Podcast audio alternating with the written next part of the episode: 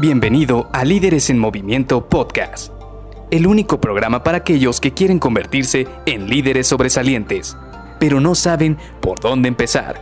Te revelaremos los secretos mejor guardados que te ayudarán a triplicar los resultados de tu equipo. Con ustedes, su anfitrión, mentor en temas de liderazgo, CEO de Líderes en Movimiento y única persona que piensa que la pizza con piña debería ser patrimonio cultural de la humanidad, Luis García.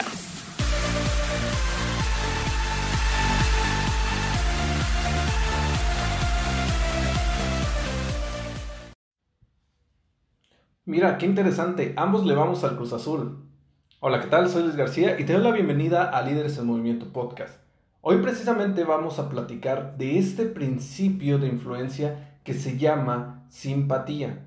¿Y por qué se llama simpatía? Realmente no es de que sea una persona muy graciosa, que tenga buen humor o que sea algo así como un tipo comediante, sino simpatía por el hecho de que nos agrada alguien. Y para que alguien nos agrade o para tener ese tipo de química, ese tipo de, vamos a decirlo, que se nos sea agradable la persona, una de las cosas más, eh, más usuales para esto es cuando encontramos cosas similares.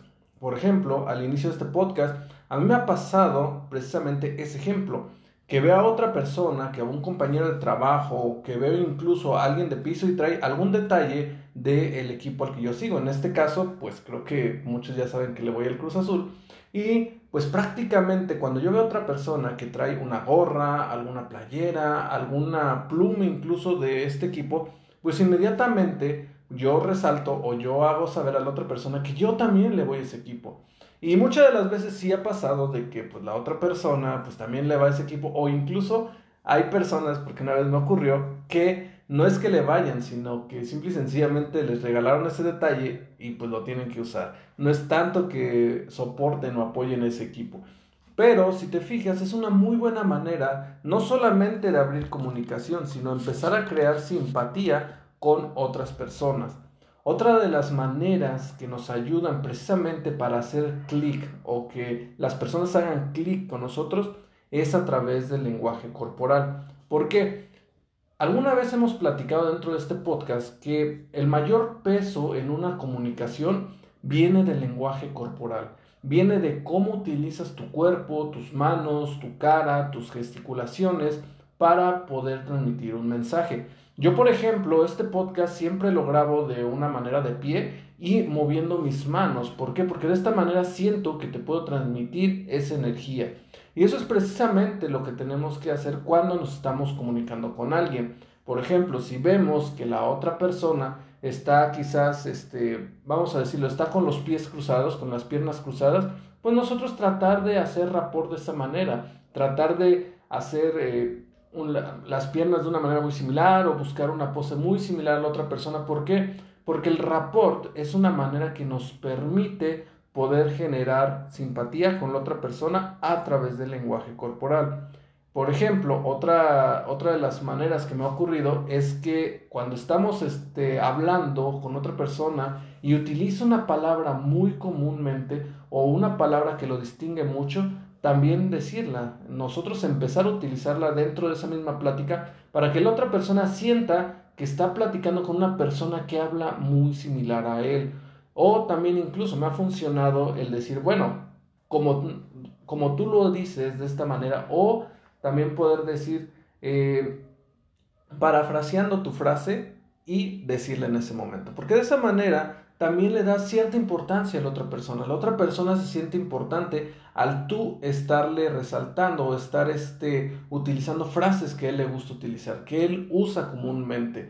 Y esto crea simpatía. Obviamente no lo hagas desde una manera de faltar al respeto, no lo hagas con sarcasmo, no lo hagas como queriendo burlarte de la otra persona, sino todo con el mayor respeto del mundo y siempre encaminado a buscar que se genere este tipo de química, esta simpatía, como lo venimos diciendo. Es decir, el hecho de poder generar a través del lenguaje corporal que haya una buena comunicación, una comunicación entablada en generar eh, esta química, en generar que ambas personas se empiecen a comunicar.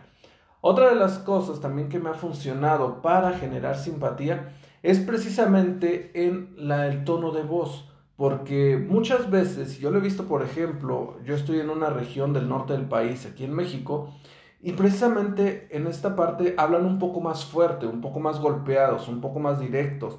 Y cuando llega una persona que, pues, digamos, dice muchas palabras o hace mucho choro, como le conocemos en el centro del país, entonces, pues no les hace mucho sentido, como que no les hace ese clic a la hora de estar platicando muchos de ellos y entonces tienes que cambiar tu ritmo de voz, tienes que hablar de una manera un poco más golpeada, más directa, tienes que ir más al grano y sin tantos rodeos. Entonces también esto funciona bastante, el poder utilizar una misma tonalidad o un mismo tono de voz que el que le están utilizando las otras personas.